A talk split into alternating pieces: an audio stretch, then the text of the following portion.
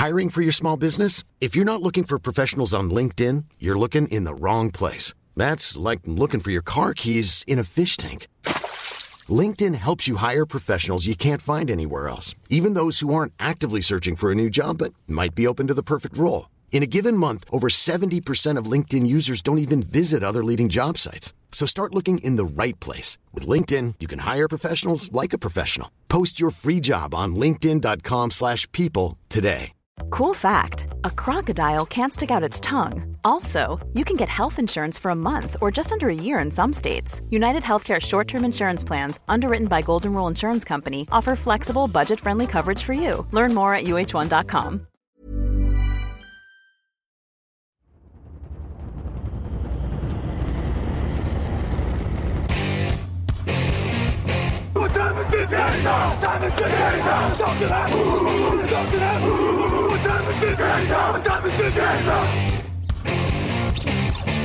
Got gun, Hulk left slot. Dixie left, Key left. Mercedes, wide chip, Ricky. Fever left, 75, Katie, Omaha. Quick, going.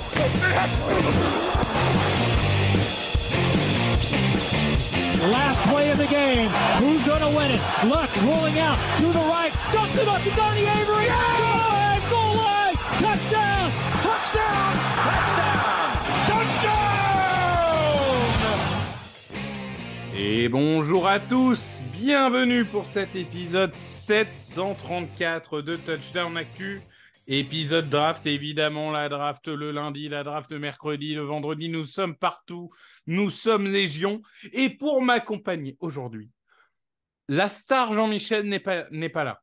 La nouvelle vague, comme on peut l'appeler, euh, Niti et Tonio ne sont pas là. C'est un vétéran qui nous rejoint. C'est, le père de la draft chez Touchdown Actu, presque le grand-père, hein, on y est presque. C'est Grégory Richard. Bonjour à toi, Grégory. Salut Victor, bonjour à tous. Euh, Comment me filer un coup de vieux, euh, moi qui ai fêté mon anniversaire il n'y a pas longtemps, c'est très très gentil à toi.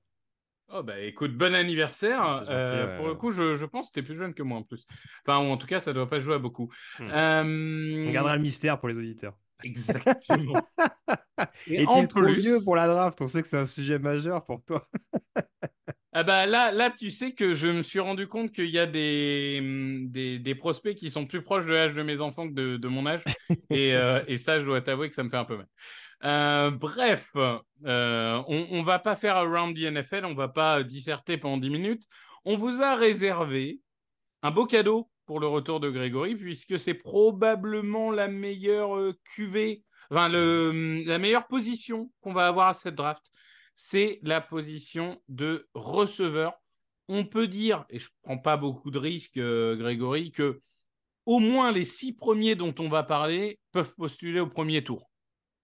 Oui, clairement, euh, alors je ne sais pas si on peut prendre position clairement, mais c'est une des positions les plus glamour de cette classe, très honnêtement, et c'est souvent une tendance ces dernières années, si je me permets de rebondir un peu sur ce que tu dis.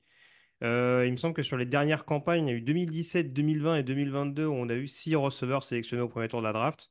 On peut en effet, pour rejoindre ce que tu disais, euh, surfer sur cette même vague cette année, largement. Et d'ailleurs, on, l'a vu hein, avec l'interview du, coach de- des Titans, Callahan, qui, alors qu'il a une ligne offensive un peu en miettes, a dit Moi, vous savez, si j'ai le choix entre un top receveur et un top lineman, je prends un top receveur. Et c'est vrai que c'est aussi caractéristique d'une façon de penser qui n'était pas forcément celle de la NFL il y a encore. En euh, même temps, il 10 vient de 15 ans. Cincinnati. hein. On Oui, avait eu oui, ce oui, débat avec Jamar Chase, sélectionné à l'époque à la place de Penny Sewell. Donc euh, voilà, manifestement, c'est assumé jusqu'au bout. Bah, Il y en a qui gagnent le Super Bowl avec euh, Marquez Valdez-Scantling, euh, Rashi Rice et, et Hardman. Mais enfin, ça, c'est un autre problème. Euh, on va y aller tout de suite avec un joueur dont on a déjà parlé dans deux podcasts. C'est le troisième, mais encore une fois, on essaye de vraiment refaire tous les joueurs pour ceux qui n'ont pas pu suivre pendant la saison.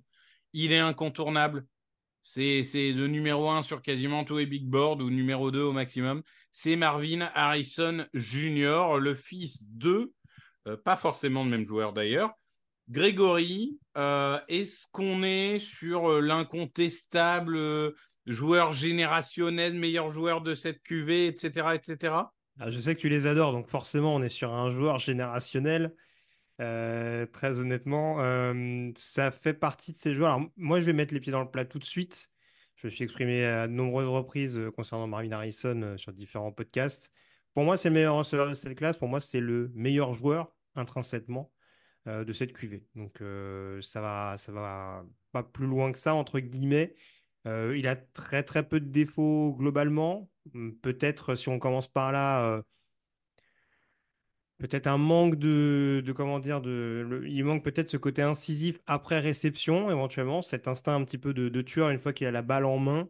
Mais euh, il, a, il, a, une telle facilité à être trouvé par le quarterback, une telle capacité de tracer, des mains globalement fiables, euh, vraiment une capacité à être constamment en mouvement et à pouvoir s'adapter à n'importe quel cornerback en face de lui que ça peut être une menace absolument partout sur les trois niveaux, comme, euh, comme on aime bien dire et que ce soit sur l'extérieur ou sur l'intérieur du terrain, c'est un joueur qui est extrêmement pénible à marquer absolument partout. Et on, a souvent vu ces derniers mois du côté d'Ohio State la différence quand il était sur le terrain et quand il ne l'était pas, alors que paradoxalement, on avait d'autres receveurs de talent du côté de Columbus.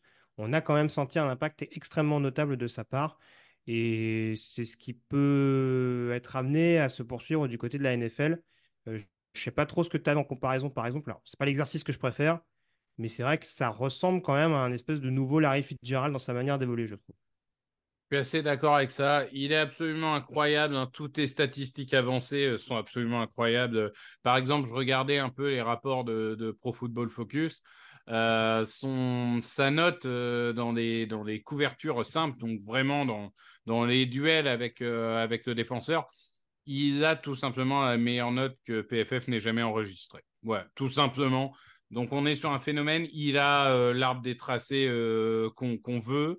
je trouve qu'il est tellement agressif dans le bon sens du terme et, très physique, c'est là où il est très différent de son, papa pour le coup, que par exemple sur un 50-50 ou autre, il arrive vraiment à s'imposer assez facilement, même contre des joueurs vraiment physiques. Euh, il, a une qualité de tracé qui est, extraordinaire, vraiment, et que ce soit un tracé court, un tracé intermédiaire, même intra-saison. Et je trouve aussi, et alors c'est peut-être euh, un détail, mais il est excellent bloqueur aussi. Et, on, sait que euh, dans certaines équipes, c'est important.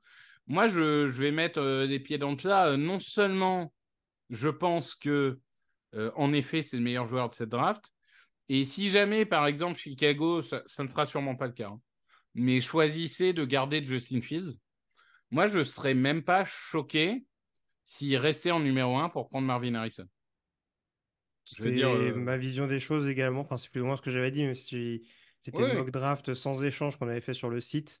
Mais celle que j'avais réalisée à l'écrit, oui, c'est plus ou moins la vision que, j'avais. Si j'insiste sur les quelques petits bémols, alors c'est pas vraiment un bémol persistant à mon sens, il y a quand même 6 drops en 2023 ce qui n'était pas forcément coutumier de sa part euh, lors de ses premiers mois à Columbus, notamment en 2022. C'est plus des drops de concentration, à mon sens. Euh, voilà, c'est peut-être là aussi des petits, petits éléments à corriger, mais vraiment, on parle pour. Euh, c'est vraiment des éléments pour pinailler parce que globalement, il a la vitesse, il a le physique, il a la technique, il a tout ce dont as besoin aujourd'hui, un, receveur moderne à 6-4, donc ça va être un bon mètre 93 aussi. Donc euh, voilà, encore une fois, c'est un, c'est un receveur qui va pouvoir s'adapter à l'exigence du haut niveau et c'est ce qu'en fait pour moi un, no-brainer, un choix, un choix sans aucune euh, hésitation possible. Effectivement, on a fait un peu long, mais c'est vraiment le phénomène. Il fallait qu'on en parle. Euh, et pour le coup, parfois tu fais des drops aussi quand ton quarterback est un lanceur de saucisses. Mais ça, c'est un autre débat. Notre numéro 2, notre numéro 2, il s'appelle Malik Nabers. Il est de LSU. LSU, ces dernières années, c'est plutôt pas mal pour nous fournir du receveur. écoutez, moi, je vais dire tout de suite, dans mon big board euh, global de toutes les positions, il est numéro 2, derrière Marvin Harrison. Et, globalement, je, trouve là aussi qu'on est sur un joueur, alors un joueur moins grand, certes, peut-être un tout petit peu moins physique, mais malgré tout, sur les 50-50, il est là. C'est un joueur ultra polyvalent. Il peut jouer partout. Il peut transformer une passe écran en gros jeu. Il peut faire des tracés longs. Il est très propre dans la manière dont il court ses tracés.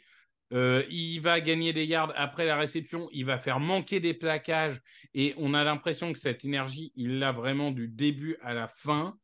Euh, globalement, moi, j'ai pas tellement euh, de, de, mauvaises choses à dire.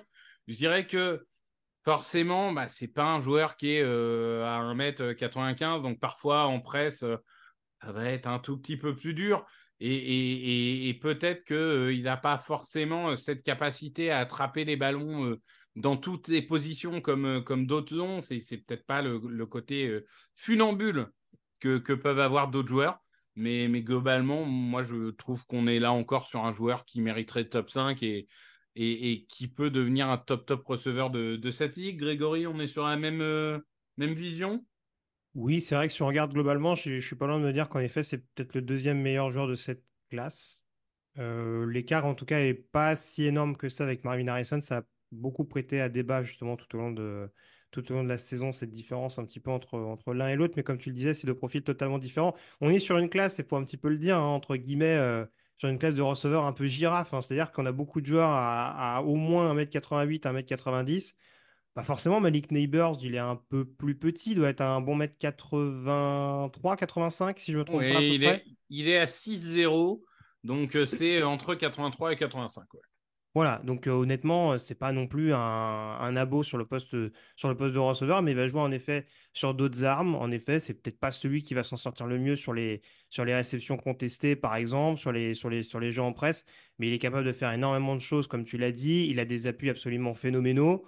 Euh, en effet, tu parlais de sa capacité de plaquage. Je trouve que je trouve que c'est un comment comment m'exprimer? J'allais dire c'est c'est un faux mince ou un faux petit. C'est vraiment le type de receveur un peu trapu euh, qu'en effet, il faut réussir à, stopper, qui est constamment en activité, que ce soit avant ou après la réception. Et c'est ça qui le rend extrêmement pénible euh, à couvrir pour un, pour, un, pour un DB et même tout simplement à poursuivre pour un défenseur plus globalement.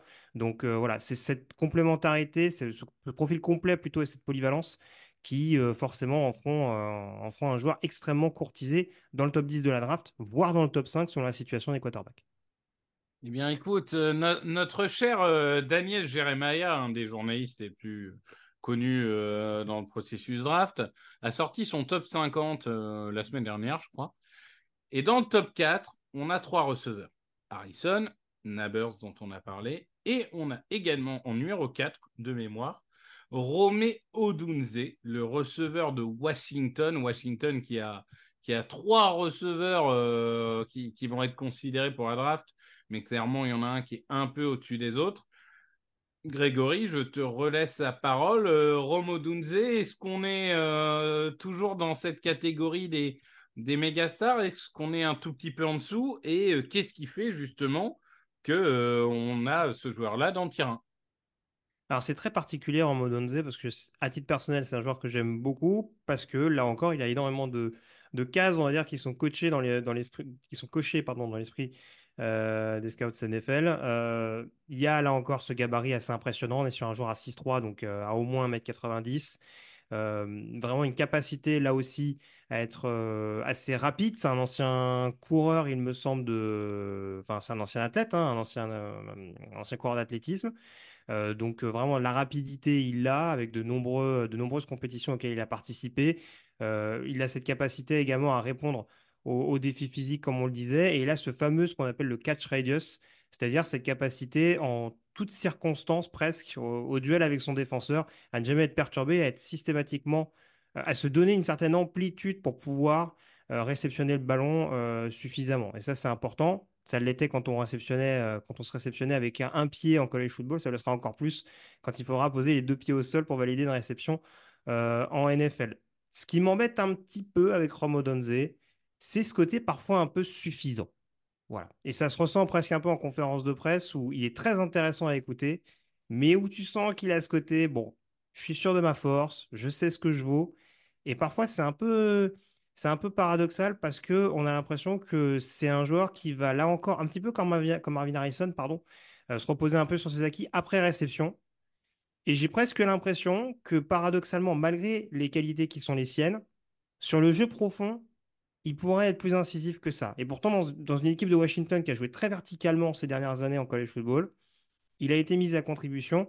Et on voit malgré tout que dans le jeu vraiment purement profond, bah, il n'a pas toujours donné entière satisfaction. Principal, euh, principal symbole de ça, c'était la finale nationale. Mais bon, dans un match où, Michael Penix, son quarterback, n'était pas non plus euh, à la fête.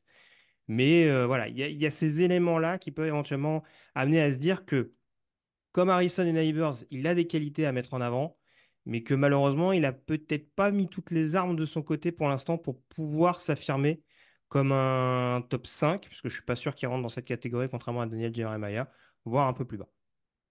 Oui, oui, oui. Après, euh, je suis, je suis assez d'accord avec toi. C'est-à-dire que dans, dans une autre année, il aurait pu être receveur numéro un de Mm. de la classe et ça aurait pas euh, choqué. Euh, là encore, enfin, on, on- on va dire un peu toujours la même chose, mais excellent de tracé, un arbre des tracés qui est, qui est assez, euh, qui est assez global, plutôt, plutôt fiable en réception, euh, capable d'avoir des changements de direction. J'ai vu qu'il était un peu critiqué sur certains sites sur les changements de direction. Moi, je trouve pas ce que qui me c'est- choque. Ouais, Mm. moi j'ai trouvé que c'était plus que sympathique. Euh, c'est plus ce côté, euh, pareil, garde après réception. Tu disais que Mike Nabers jouait un peu plus physique qu'il n'était. Bah, lui, je trouve qu'il joue un peu moins physique qu'il n'est. Euh, donc c'est vrai que ça rejoint ton analyse de dire le côté un peu, il pourrait en faire encore plus, ce qui est terrifiant parce qu'il est déjà à un excellent niveau. Mais on se dit, est-ce que vraiment il a atteint le maximum? Euh, Voilà, c'est c'est c'est le genre de joueur, euh, ça va être très intéressant à développer. Je suis d'accord avec toi que je ne vois pas dans le top 5. Je, je pense qu'il y a quand même un tout petit monde euh, avec les autres, même si je ne serais pas étonné qu'il passe devant un Nabers euh, pour une raison X ou Y. Mais, mais malgré tout, voilà, c'est un incontestable de tier 1. Et honnêtement, ces trois-là sont quand même au-dessus des autres ouais. pour moi. Mm. Si, si- si je devais te prendre une petite fourchette d'un point de vue ce qu'il peut donner en NFL, là encore sur le côté comparaison, il y a des similitudes, je trouve, entre un AJ Green et un Braylon Edwards. Donc, si vraiment il arrive à se développer au maximum, ça peut être un AJ Green. S'il reste un petit peu en dilettante comme il a été, on peut avoir des saisons un peu en demi-teinte comme on a vu avec l'ancien joueur des, des Browns et des Jets. C'est vrai, c'est vrai, c'est vrai. Euh, écoute, euh, moi j'avais vu des comparaisons qui sont passées avec Chris EAV. Je trouvais que Mm. c'est, c'était partiellement vrai, mais c'est vrai que ça donnait une illustration un peu du, du type de, de menace qu'il peut être. Après, c'est pas, c'est pas encore exactement le même joueur. On va arriver dans le tiers 2. Mhm. Et alors, pour le coup, dans le tiers 2, moi, il y a un joueur qui fait un peu débat pour moi. Et on, on- on l'avait mis en premier nom du tiers 2 parce que c'est quand même un joueur qui a été beaucoup regardé. C'est Keon Coleman de Florida State. Mhm. Euh, Keon Coleman, euh, là encore, on parle d'une montagne. Euh, athlétiquement, c'est extraordinaire. Euh, Lorsqu'il s'agit de gagner des 50-50, bah, c'est évidemment très bon. Euh, Lorsqu'il s'agit d'aller marquer des touchdowns, donc dans la zone rouge, il est fiable, c'est- quasiment un tight end dans ces situations-là. Donc, pour le coup, le côté monstre physique, je suis d'accord avec ça. Après, moi, ce qui me dérange un tout petit peu, bon, déjà, il a un arbre des tracés qui est assez limité, mais ça, c'est pas forcément de sa faute, ça peut être aussi de la faute de, de Florida State. Mais je, Mhm. voilà, c'est un joueur un peu binaire. Et je trouve que globalement, en termes d'agilité et de vitesse, il n'est pas euh, extraordinaire, en fait. Euh, c'est un peu un Alshon Jeffrey du pauvre, pour moi. Euh, c'est peut-être un peu violent dit comme ça. Il faut se rappeler que Alshon Jeffrey, quand même, dans son prime, c'est un sacré joueur de football. hein. Voilà, moi je suis. Keon Coleman, je comprends pourquoi on le met en tier 2, euh, même si ça ne serait pas forcément mon avis, mais c'est clairement le consensus. Moi, je trouve que c'est typiquement le receveur numéro 2, la sorte de semi-soupape de sécurité euh, que tu utilises euh, sur des tracés spécifiques et en zone rouge. Et du coup, je ne suis pas sûr que j'ai envie d'investir un premier tour sur un joueur aussi limité dans son utilisation. Euh, est-ce que tu me rejoins ou est-ce que tu es un peu plus dithyrambique que moi sur euh, Keon Coleman? Absolument pas. Je te rejoins euh, sur énormément de points. Je pense que c'est le receveur le plus polarisant de cette draft. Parce qu'il y aura en effet, là on est typiquement sur le profil de joueur qui fait avant tout saliver. Et je pense qu'on prend, on prend certaines références en effet on se dit waouh, voilà ce qu'on peut en avoir. J'ai en souvenir notamment le, le match de Florida State à Clemson, où en effet il a un rôle prépondérant, notamment en fin de match, je me demande si c'est pas au duel d'ailleurs avec Nate Wiggins, un des, principaux corners de cette classe, mais j'ai un doute là-dessus. Où vraiment il va chercher les catchs décisifs pour donner la victoire à Seminoles en prolongation, de mémoire. Euh, il y a des matchs, en effet, où il est capable de prendre feu, où en effet, on voit cette, euh, différence athlétique et tout simplement physique avec ses, adversaires directs. Mais à mon sens, euh, voilà, comme tu disais, ça, cache un peu trop de choses. Là, on est clairement dans l'arbre qui cache la forêt. Et en effet, je ne t'apprends rien, mon cher Victor. Quand tu es un roi du catch contesté, ça veut dire aussi que tu n'es clairement pas un roi en termes de séparation. Et quand tu as aussi peu de connaissance des arbres de tracé, les tracés qu'il a fait le plus du côté de Florida State, c'est des screens. Hmm. Ça en dit long sur euh, la vision, on va dire, euh, technique avec laquelle il va être capable de s'adapter face à des cornerbacks d'un tout autre niveau en NFL. Et c'est là où je me dis, à minima, il va lui falloir en effet un gros, un gros temps d'adaptation, je trouve. Parce que du côté de Florida State, au final, tu regardes sa saison, il n'y a que 3-4 matchs vraiment où il sort du lot. Les autres rencontres, dans une saison pourtant où Florida State a fini l'année, la saison régulière à minima invaincu, c'est pas celui qui a le plus crevé l'écran. Je suis assez d'accord avec ça. Moi, j'appelle ça syndrome euh, Edgy Brown. Parce que Edgy Brown, aujourd'hui, c'est un des rares, voire, un, voire le seul euh, top, top receveur qui crée très peu de séparation et qui gagne ses 50-50 euh, assez régulièrement. sauf que pour un mec qui réussit comme ça, il y en a 50 qui échouent. Donc, euh, se dire, euh, ah, je suis sûr que ça va être le prochain G. Brown ou DK Metcalf, euh, dans une...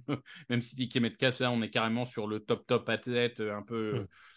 C'est aussi, aussi ce qu'on en fait des deuxièmes tours de draft. C'est aussi pour ça que je dis que c'est polarisant. Bien sûr. Ça peut être un top 15 pour certains parce qu'on se dit, waouh, peut-être qu'on peut en tirer quelque chose à terme.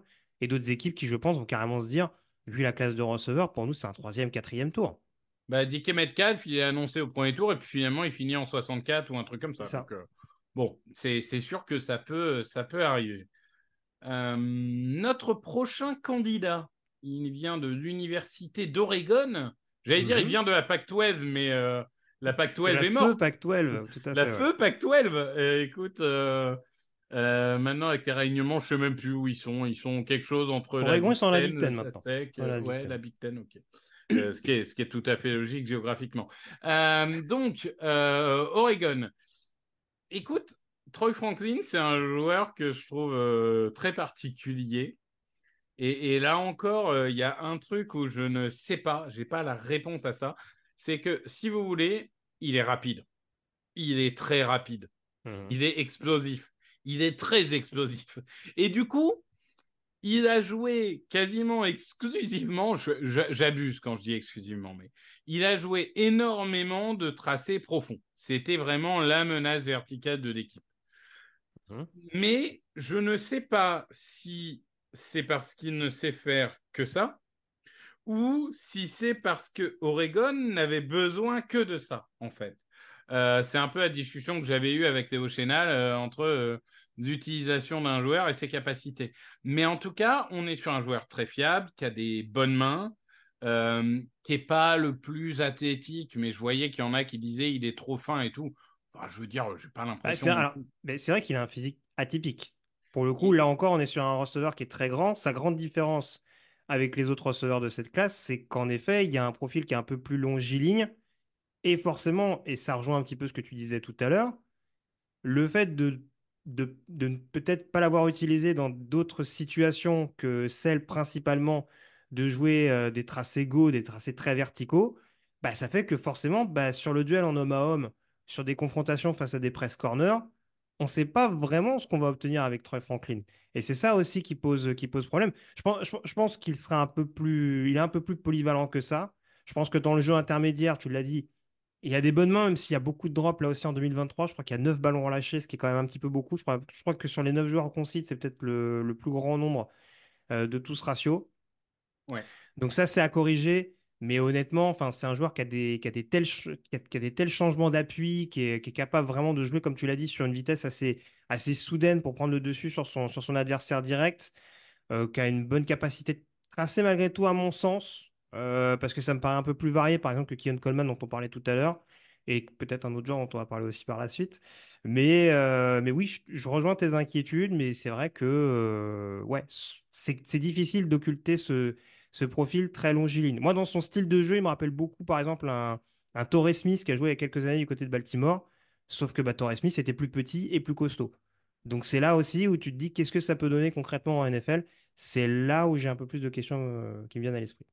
Oui, euh, Torrey Smith, euh, champion en effet d'ailleurs avec les Philadelphia Eagles. Euh, non, je, je suis d'accord. Après, vraiment, c'est lui, ça fait typiquement partie des joueurs où j'espère qu'il va tomber dans un coaching staff qui saura l'utiliser, quoi. Euh, parce que si c'est pour être utilisé à la Taekwondo Thornton, euh, bon, euh, t'as pas forcément envie. Euh, je- j'ai Tu trouvé peux, tu peux mettre à Buffalo avec un Stephen Diggs hein, pour remplacer un Gabriel Davis, c'est pas déconnant. hein. C'est pas déconnant. Bah, vu le canon du bras de, de Josh Allen, Ouais. moi je trouverais non seulement pas ça déconnant, mais je trouverais ça séduisant. Parce que là, ça peut devenir Deshaun Jackson. hein. Ça peut devenir vraiment la, la menace euh, euh, verticale ultime. Donc euh, c'est vrai que c'est, c'est voilà, il faut vraiment que ce soit dans le bon système, mais je pense qu'il peut faire des choses. Et même j'ai trouvé que sur les, il est tellement explosif qu'il, fait une bonne séparation même au début du tracé. Et tu Mm. vois, de- comme, comme joueur de, de run pass option, tu vois, le joueur qui fait la sente, le joueur un peu euh, la, la cible dont tu dois décider en, en moins d'une seconde si elle est libre ou pas, je trouve qu'il peut avoir un avenir aussi. Donc globalement, euh, assez intéressant comme profil. Euh, on, peut en faire euh, beaucoup de choses. Et on va finir ce tiers 2 avec, je vous donne en mille, un joueur de LSU, hein, parce qu'un joueur de LSU peut en cacher un autre. On vous rappelle que euh, Joe Burrow avait à sa disposition Jamar Chase et Justin Jefferson, hein, ce, qui est, ce, quand même pas trop trop mal. Là, on n'est peut-être pas au niveau de Justin Jefferson, quoique il y a quelques similarités en termes de, de processus draft. Je vais y revenir. On va parler de Brian Thomas. Donc là encore, on est sur un joueur très très grand, euh, très rapide, euh, capable d'attraper le ballon dans beaucoup de belles situations, un joueur euh, très bon sur les tracés profonds. Joueur, en fait, moi, ce qui me dérange le plus, si vous vous souvenez, Justin Jefferson, quand il a été drafté, la question c'était oui, ça a l'air d'être un joueur uniquement de slot, et puis c'est un joueur uniquement situationnel, parce qu'à LSU, il faisait que ça. Et bah, pareil, Brian Thomas, finalement, à LSU, ah, il y a un moment, c'est, c'est, c'est presque frustrant de, de, de, voir des joueurs bridés comme ça, alors que globalement, si vous regardez sa, sa ligne des tracés, euh, vous avez euh, 35 tracés en each, donc c'est un tracé qui est quand même déjà un tracé un- assez long, euh, 14 en go, donc là c'est vous avez tout droit, et globalement il n'y a aucun autre tracé où il en a plus de 10 quoi. Et, tu te dis vraiment, c'est presque terrible d'être utilisé à ce point que d'une manière. Alors, euh, c'est caricatural. Malgré tout, euh, je trouve que pour ce qui est de Thomas, il est beaucoup moins unidimensionnel que, euh, que son utilisation ne le laisse paraître. Et pour comparer par rapport à un Franklin euh, ou un Coleman, je pense que lui peut vraiment euh, jouer sur un peu tous les tableaux. Donc euh, là encore, en fait, c'est ça va être un risque parce qu'il a peut-être un potentiel de dingue qui n'est pas exploité, ou peut-être qu'on va se rendre compte qu'il était vraiment limité. Alors là encore, j'ai des points d'interrogation sur Brian Thomas. Je trouve que le talent est, indéniable et en effet, tu le disais, c'est vrai que malheureusement, il était un petit peu dans cette attaque, alors pas caricaturale, mais c'est vrai qu'il y avait un plan de jeu qui était assez bien établi du côté des LSU, euh, à savoir euh, Malik Neighbors dans le jeu intermédiaire qui jouait beaucoup sur sa, euh, sur sa vitesse après réception et Brian Thomas qui jouait avant tout sur sa vitesse avant réception pour ensuite faire des, faire des différences verticalement. Donc c'est sûr que ça donne le tournis. C'est le meilleur réalisateur de touchdown, il me semble, en, en college football en 2023. Donc ça, c'est voilà, c'est difficile à, occulter. Il y a de l'efficacité, très honnêtement, dans, même dans un rôle qui était un petit peu trop euh, prédéfini, à mon sens, pour lui. Je trouve qu'il y a des similitudes avec Franklin et c'est aussi pour ça que je trouve que les deux joueurs se, se divisent un petit peu. Il y en a beaucoup qui mettent Franklin devant Thomas, d'autres qui mettent Thomas devant Franklin. Je pense qu'il y a les mêmes inconvénients justement sur le fait qu'on sait ce qu'on en obtient sur le jeu profond. Je pense que à la différence, c'est que concrètement, on- Thomas, c'est pas forcément sur le physique pour lequel on a des interrogations euh, sur sa capacité, par exemple, à être en, homme à homme contre des corner press. C'est plus d'un point de vue technique. C'est que euh, c'est là, en effet, où, il faut voir comment il va être capable d'adapter ses tracés, comment il va être capable euh, d'adapter ses mouvements, on dira, ses changements de direction pour réussir à prendre le dessus. Parce que très honnêtement, c'est des tracés très très basiques, globalement, qu'on lui a demandé de réaliser du côté des LSU. Et c'est là, en effet, s'il veut devenir un receveur numéro un et prendre euh, l'exemple de Justin Jefferson, qui va devoir progresser parce que, euh, malheureusement, c'est pas ce qui saute aux yeux pour l'instant. Et c'est ce qui est aussi entre le fait de se dire est-ce que c'est un premier, est-ce que c'est un deuxième tour? Je pense qu'il a une marge de progression beaucoup plus intéressante que Troy Franklin, mais il y a quand même ces éléments à, gommer et ce point de vue technique, à mon sens, à identifier pour son futur coaching staff. Je suis d'accord avec ça. Je regardais du coup euh, le top 5 des receveurs euh, euh, en termes de touchdown la saison dernière. Donc, euh, on a en 5 Nabers, en 4 Franklin, en 3 Harrison, en 1 Thomas. Et, et on a en 2 Jane Royals de Utah State. hein. Je, ça, je dois avouer que Vous en faites ce que vous voulez. je n'avais pas forcément vu venir. Mais voilà, c'est une information, je vous la donne. voilà. Mais, mais c'est vrai que oui, c'est Brian Thomas, il y a, il y a un côté. Moi, vraiment, je, je trouve que ces joueurs-là, c'est. Tellement difficile de donner un, un- un- un vrai avis. Il y, a, il y a tellement de questions. Là encore, tu vois, franchement, tu me dis, il a été pris en 25 par je sais pas qui. Je suis pas surpris. Tu me dis, Hmm. il est tombé jusqu'en 45. Bah, je vais pas Ouais, tomber de ma chaise non plus. C'est, Et dans cette classe-là, c'est typiquement le genre de joueur qui va sortir entre le 20 et 25e spot, je pense. Surtout cette classe de receveur et globalement la, la QV en général. Je pense qu'en effet, il y a une équipe qui peut se dire, bon allez, euh, c'est maintenant, euh, on a envie de tenter le coup sur, euh, sur ce type de profil-là. Hmm. Et en soi, ça peut, ça peut valoir le coup, puisqu'on parle d'un joueur qui, en, en tant que receveur numéro 2, voire 3 dans l'équipe où il tombe, sera une très très bonne opportunité au cours de son année rookie. Donc euh, voilà, après, encore une fois, c'est ce que je dis. Sur le court terme, je ne m'inquiète pas forcément dans l'utilisation qu'on en aura. C'est plus après à moyen et long terme, concrètement, ce que tu vas pouvoir en tirer, le fameux plafond dont on n'arrête pas de parler, savoir concrètement jusqu'où tu peux l'emmener, euh, malgré ce que tu, en, envisages pardon, sur le papier. Je suis d'accord avec toi. Eh bien, ça conclut notre tiers 2. On va passer dans notre tiers 3 et on va commencer par un joueur. Alors là, là je dois avouer que euh, c'est un joueur euh, j'a- j'aime beaucoup parce que si les gens regardent des stats, on va parler de Lad McConkey, donc qui est un joueur des Georgia Bulldogs. Si les gens regardent des stats en, carrière universitaire, ils vont voir 447 yards, 762 yards, 483 yards. Alors évidemment, il n'a pas joué tous les matchs loin de là cette année, hein. mais 5 touchdowns, 7 touchdowns, 2 touchdowns. Écoute, on a un joueur sur le papier, si tu regardes pas les matchs, etc., euh, qui te saute pas aux yeux sur un plan statistique.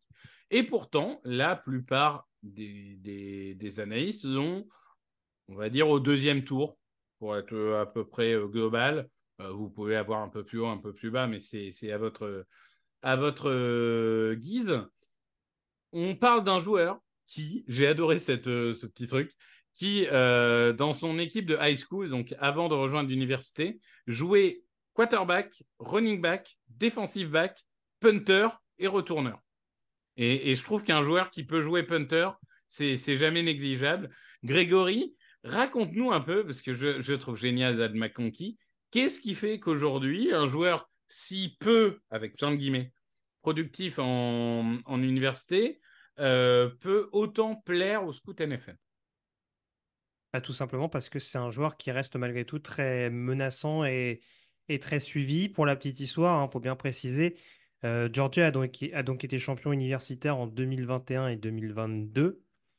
Euh, 2021, ça a été la première année à Georgia de Brock Bowers et de Lad McConkey qui ont littéralement à eux deux transformé euh, cette attaque de Georgia. Alors c'est sûr qu'en effet, bah, forcément de fait, et ça fait un petit peu écho à d'autres podcasts que vous avez déjà entendus et à la QV globalement, Brock Bowers était le- la menace principale aérienne du côté de, du côté de Georgia.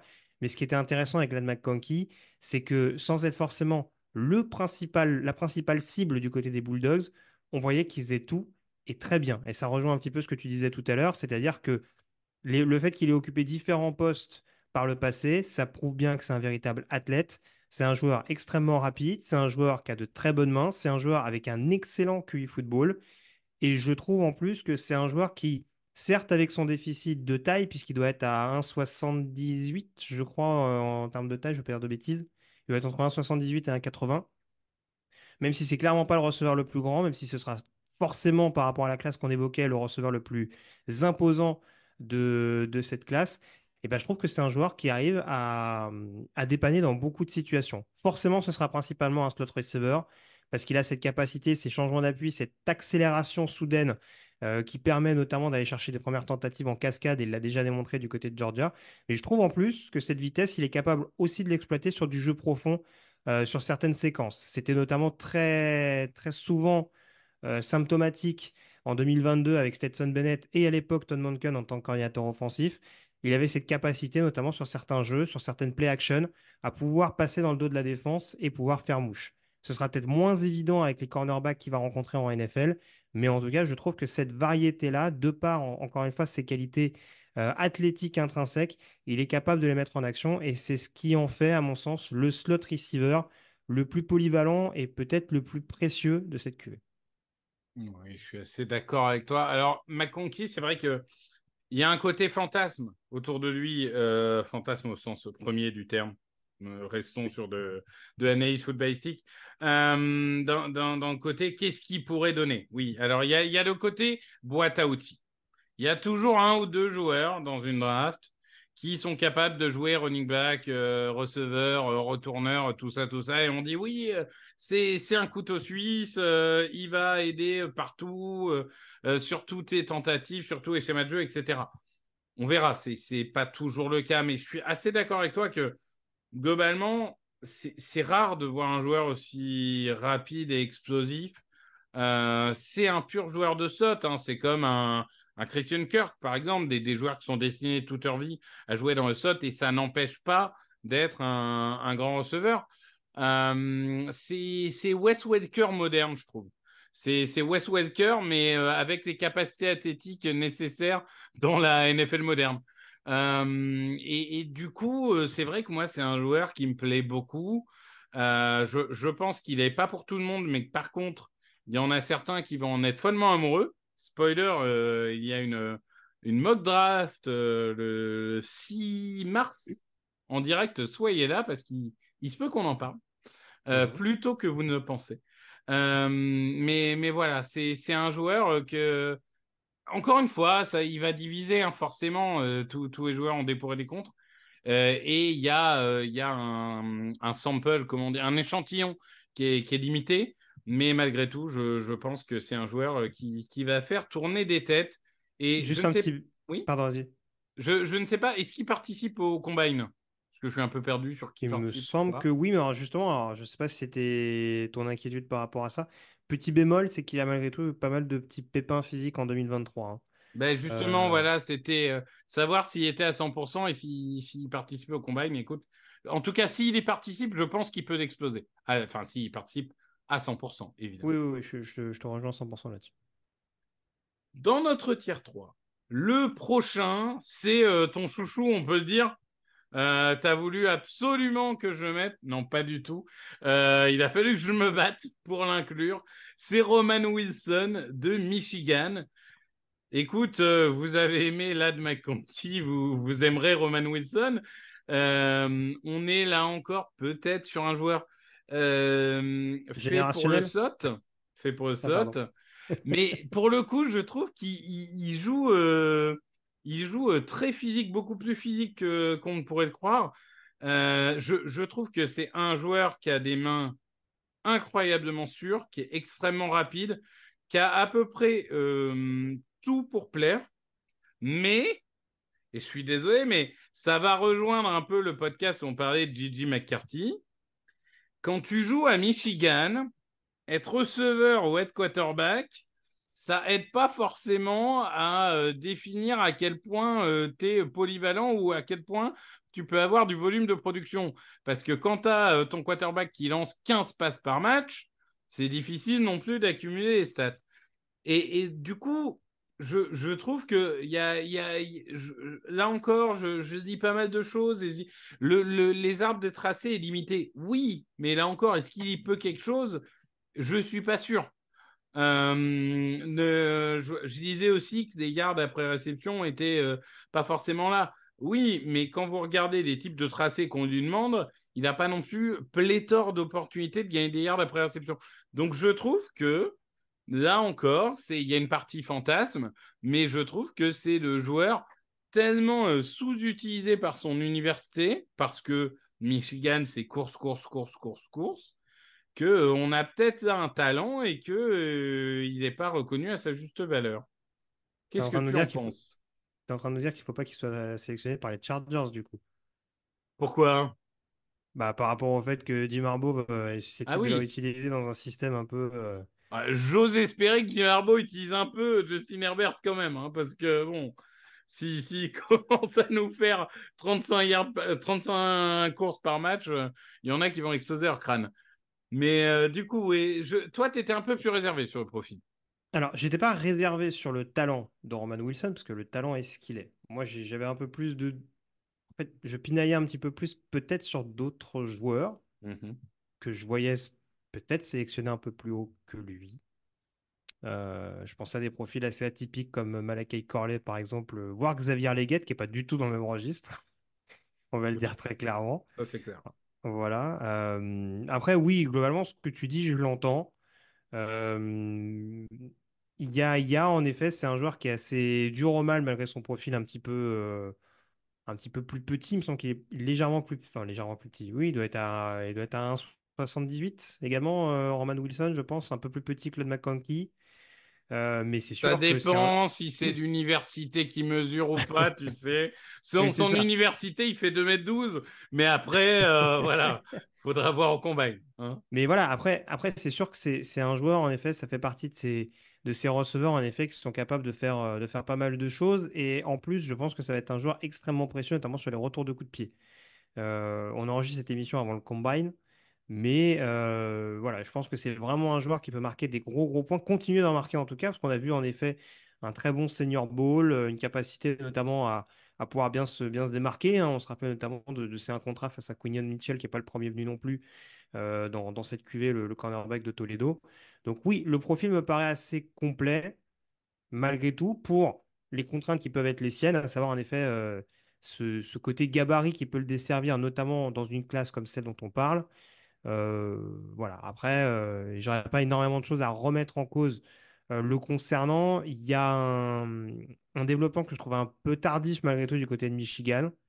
c'est un joueur qui a mis beaucoup de temps à se mettre en avant, ce qui n'est pas forcément un défaut, mais du coup, ça pose la question potentiellement de ce fameux plafond, là encore, savoir ce que tu peux en obtenir sur le long terme. Mais si on reste sur un point de vue purement talent intrinsèque, ce qui peut éventuellement offrir comme possibilité en tant que simple slot receiver, si je peux parler ainsi, voire euh, joueur d'équipe spéciale capable de débloquer les situations, oui, en effet, ça peut être une bonne pioche. J'ai du mal à le voir au-dessus d'un troisième tour, moi personnellement, au-dessus d'un début de troisième tour, mais j'entends ceux qui sont euh, totalement euh, convaincus par le fait que Roman Wilson soit un joueur peut-être un peu, un peu plus précieux que l'impression qu'il me donne.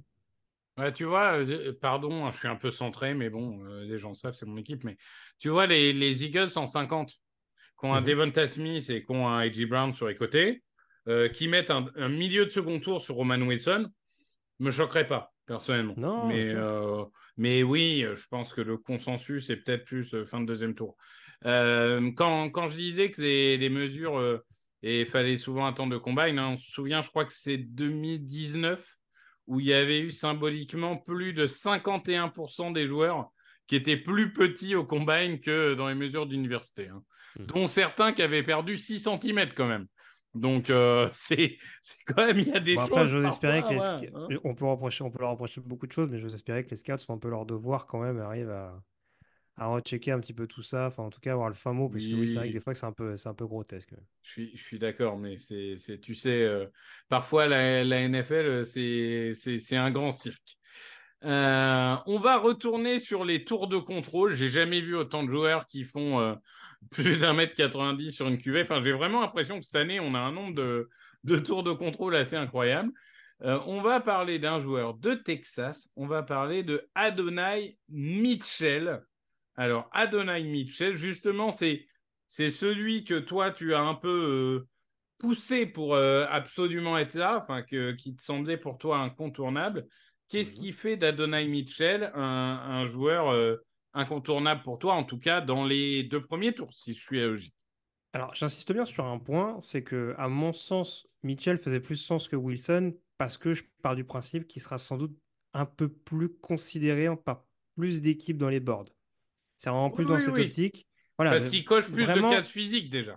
Voilà, voilà. C'est vraiment, encore une fois, d'un point de vue préférence, il y a des choses qu'on va aimer chez Wilson et des choses qu'on va aimer chez Mitchell. Mais globalement, voilà, j'aime bien les deux joueurs, mais je vois forcément plus d'éléments qui peuvent susciter une certaine excitation chez les franchises NFL concernant Adonai Mitchell. Encore une fois, forcément, le premier point, c'est d'un point de vue gabarit. Et après, euh, en fait, le souci avec Adonai Mitchell, c'est que c'est un joueur dont on voit, dont on a vu vraiment sur certaines fulgurances, tout ce qu'il est capable de devenir à l'échelon supérieur. Et je sais que par exemple, il me semble que PFF par exemple l'avait comparé à T. Higgins. Je suis assez d'accord avec cette comparaison-là, dans le sens où c'est clairement pas un receveur numéro 1 à l'heure où il va arriver en NFL, mais de par sa capacité de tracer, la vitesse qu'il a, euh, la capacité à être euh, assez solide en homme à homme, et encore une fois le physique dont on parlait tout à l'heure, c'est un joueur qui, honnêtement, peut, dans un coaching staff qui vraiment l'implique totalement, devenir un joueur euh, excellent et vraiment un joueur qui va progresser et qui va rapidement, qui peut rapidement devenir à l'issue de ce contrat rookie un receveur numéro un dans n'importe quelle équipe NFL. Maintenant, il faut aussi se- réussir à se mettre un petit peu la tête à l'endroit. Là aussi, c'est un joueur qui s'est un peu développé sur le tard parce qu'à Georgia, sa première année, il n'était pas forcément mis en avant. La deuxième année, il se blesse de mémoire. Et c'est vrai que du côté de Texas, il était beaucoup plus mis en avant cette année, mais dans une attaque aérienne qui était assez partagée, avec par exemple un Xavier Worthy ou un JT Sanders, par exemple, qui sont deux joueurs respectivement au poste de receveur et de tight euh, qui seront à surveiller dans cette cuvée de draft. Donc, euh, donc c'est vrai que il y a des éléments qui font que bah, tu te dis que là aussi, d'un point de vue purement euh, cochage de cases, si je peux parler ainsi, bah, c'est un joueur qui, là encore, laisse entrevoir d'énormes promesses. Maintenant, d'un point de vue exécution, faut aussi que ce soit un joueur qui soit pleinement focalisé, qui ne se repose pas sur ses acquis. Tu vois, je prenais l'exemple tout à l'heure d'Odonze. Bon, on est peut-être sur un Rome Odonze du pauvre. C'est-à-dire un joueur qui a peut-être pas euh, ses facilités aujourd'hui qu'un Rome Odonze, qui a tous les outils à disposition, mais qui lui les utilise encore moins. Et c'est là où vraiment l'importance du coaching staff va être cruciale pour le joueur des Longhorns. Oui, je suis assez d'accord avec ça. C'est, un joueur qui est, presque un peu frustrant parce que je regardais un peu les, stats. Euh, je veux dire, euh, les, yards euh, après réception, il n'est même pas dans le top 350. Les plaquages manqués, il n'est même pas dans le top 200. Tu te dis, en fait, tu as l'impression qu'une fois qu'il a attrapé le ballon, il est très bon pour attraper le ballon. Mais une fois qu'il a attrapé le ballon, plus rien ne se passe. Et c'est frustrant parce qu'un joueur avec son physique doit pouvoir euh, créer des choses par lui-même. Euh, donc, là, là encore, je, je trouve qu'on est sur un joueur, euh, quand, quand, il, quand il est en feu, il est vraiment inarrêtable, qui est quand même plus constant que certains ne veulent le faire croire. Et je suis assez d'accord qu'aujourd'hui, tu adores l'avoir en numéro 2 et si ça se développe bien, ça peut devenir un numéro 1. Je, je pense juste que il faut qu'il devienne un peu moins frustrant et un peu. Voilà, je pense qu'il y a encore. Mais d'un autre côté, c'est aussi ça que tu recherches dans la draft c'est qu'il y a encore une grosse marge de progression, ce qui est déjà très bon, mais je pense vraiment que la marge de progression est nette. Et, et je pourrais comprendre une équipe qui, là encore, allez, pourquoi pas une fin de premier tour, un début de second tour, parce qu'ils sont vraiment amoureux de joueurs. Mmh. Je tombe pas de ma chaise. C'est- là-dessus où je me dis, à fin de premier tour, ça me paraît peut-être un petit peu boursouflé, même dans cette classe où il y a peut-être euh, encore une fois des profils qui, qui se disputent un peu. On parlait de Franklin et de Thomas tout à l'heure. Peut-être qu'il y a une équipe qui, en étant totalement amoureux de Mitchell, peut éventuellement tenter le pari. Pour moi, c'est plus un- une sélection entre les pics 32 et 50. Typiquement, ça va, ça va. Et encore une fois, je prenais l'exemple de, de Diggins tout à l'heure. C'est en début de deuxième tour qu'il a été sélectionné par les Bengals aussi, parce qu'il y avait des petits points d'interrogation là-dessus, parce qu'on voyait le talent énorme qu'il avait, mais qu'il fallait sans doute un petit peu plus polir à l'échelon supérieur. Mitchell a cette capacité. Il a déjà démontré qu'il était capable d'être un joueur clutch. En demi-finale euh, des playoffs en 2022, c'est lui qui réceptionne la passe de Stetson Bennett dans la end zone pour permettre aux Bulldogs d'aller en finale et de devenir champion national par la suite. Euh, c'est lui qui a sonné un petit peu la révolte en demi-finale des playoffs cette année euh, avec Texas face à Washington, même s'il n'y a pas eu de victoire au bout pour les Longhorns. Donc voilà, quand il, faut que quand il est capable de prendre feu, d'être une menace également dans la zone rouge, parce que ça c'est difficile à occulter, surtout vu son gabarit et sa capacité à, à mettre à mal les cornerbacks adverses, c'est un joueur qui peut être éminemment précieux. Mais très honnêtement, là encore, la marge de progression semble excitante, mais il faut savoir à partir de quand vraiment tu peux en obtenir le plein potentiel. Je suis d'accord, mais pour le coup, voilà, ça fait partie des joueurs où là encore, c'est toute une partie de projection. Euh, on n'est pas sur un top 3 joueur de cette draft, mais on est peut-être sur un, des joueurs qui peut encore le plus euh, grandir, entre guillemets, si on peut dire comme ça. On arrive au bout de nos neuf profils, on en aura encore d'autres qu'on aura l'occasion d'évoquer au moment des pastilles. Évidemment, les 32 pastilles, 32 jours avant la draft, ça va arriver plus vite qu'on ne croit. Hein. Euh, donc, euh, on aura euh, l'occasion de, revenir vers vous sur tous ces profils. Le prochain épisode, je ne me souviens plus. Ah oui, ben c'est des briefs du Combine. C'est des briefs du Combine, évidemment, puisque à l'heure où vous écoutez ce, ce, podcast, le Combine a commencé. On est en plein dedans. Donc, n'hésitez pas à suivre sur Touchdown Actu, mais également, je crois que c'est sur NFL Network hein, cette année encore il me semble, la, diffusion, si mhm. ça n'a pas changé. Donc, euh, n'hésitez pas, si vous avez un Game Pass annuel, par exemple, vous pouvez suivre euh, la, foire aux bestiaux, euh, qu'on appelle aussi le, le Combine. et nous, on reviendra pour vous débriefer ça le 5 et le 7 mars. D'ailleurs, je crois que Grégory, tu seras là sur l'attaque et moi sur la défense, si je ne dis pas de bêtises. Et ensuite, on reprendra avec euh, les linebackers, euh, les tackles, les cornerbacks, les running backs, les safety. Oh, il y a tellement de choses à vous dire. Il, nous faut beaucoup de podcasts pour ça. Merci Grégory. Merci à toi. Merci à tous et bon week-end. Salut, salut.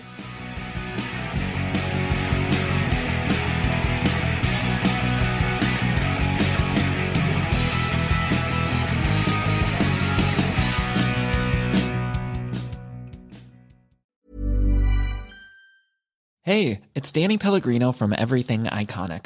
Ready to upgrade your style game without blowing your budget? Check out Quince. They've got all the good stuff shirts and polos, activewear, and fine leather goods, all at 50 to 80% less than other high end brands. And the best part? They're all about safe, ethical, and responsible manufacturing. Get that luxury vibe without the luxury price tag. Hit up quince.com slash upgrade for free shipping and 365 day returns on your next order. That's quince.com slash upgrade.